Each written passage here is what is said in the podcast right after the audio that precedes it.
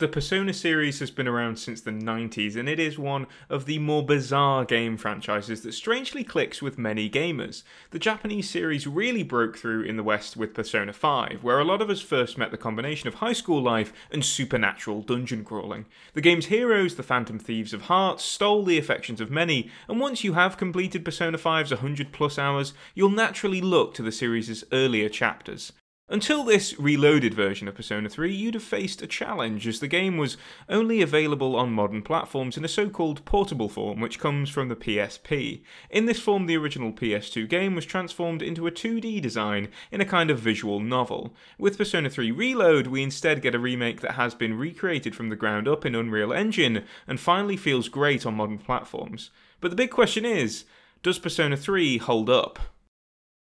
Persona 3 Reload starts off brilliantly, throwing you into a mystery as you arrive on the island where your new high school is located. You get off the train and immediately there's a really strange atmosphere. There are coffins lying around, glowing red, and the otherwise busy train stations are now deserted. You navigate your way to your dormitory and are greeted by an ominous little boy who says all sorts of cryptic things about danger and potential. It turns out that on your first night, you've waded straight into the so called Dark Hour, an extra hour every night when shadow creatures emerge from a giant tower in the centre of the island to abduct people.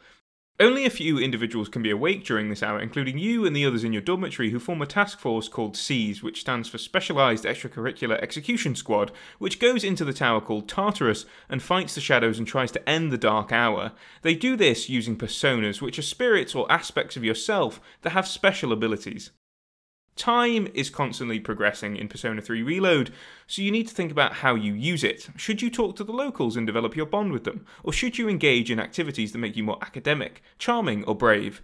At the same time, activities follow Tartarus. Tartarus, and thus the central plot, follows the phases of the moon, so that large boss shadows move out of Tartarus to wreak havoc when the moon is full.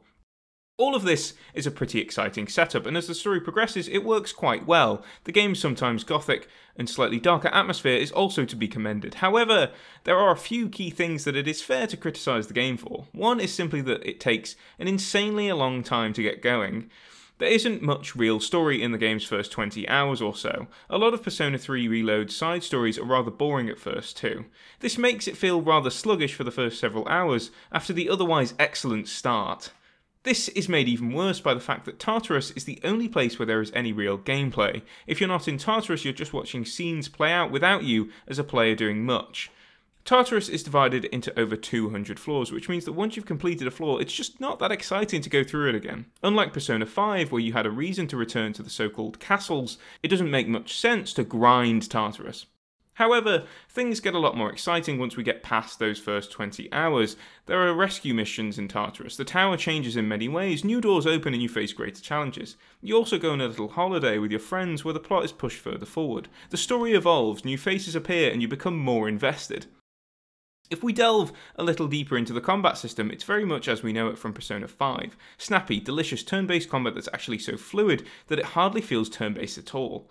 It's all about running a kind of rock, paper, scissors with enemy weaknesses. Once you've taken down all your enemies, you can perform an all out attack as well, just like in Persona 5. Your entire team also has special ultimate abilities that they can use. In terms of combat, Persona 3 feels every bit as modern and stylish as you could hope for. Moving on to the soundtrack, we're also in familiar Persona territory. It's a banger soundtrack that has its own mysterious genre, this time throwing in a bit of rap that feels out of the noughties alongside the otherwise funky, upbeat music. Whatever it is they've made, it works, but it's a unique cocktail nonetheless. All in all, Persona 3 Reload is a really impressive piece of technical work. There's nothing here that feels outdated technically, or if you take the individual gameplay experience and scrutinize it. However, it's the overall pacing decisions that Reload inherits from the original that simply cannot be overlooked. There are too many elements of pacing that simply don't make sense, where you're left with months where you don't experience much real gameplay, and then suddenly all combat is condensed into two days. Yet, despite the odd pacing, Persona 3 has its own charm and is 100% a recommendable game. It's an excellent place to start with the series, perhaps because the slow start gives you plenty of opportunity to get to know everything before moving on.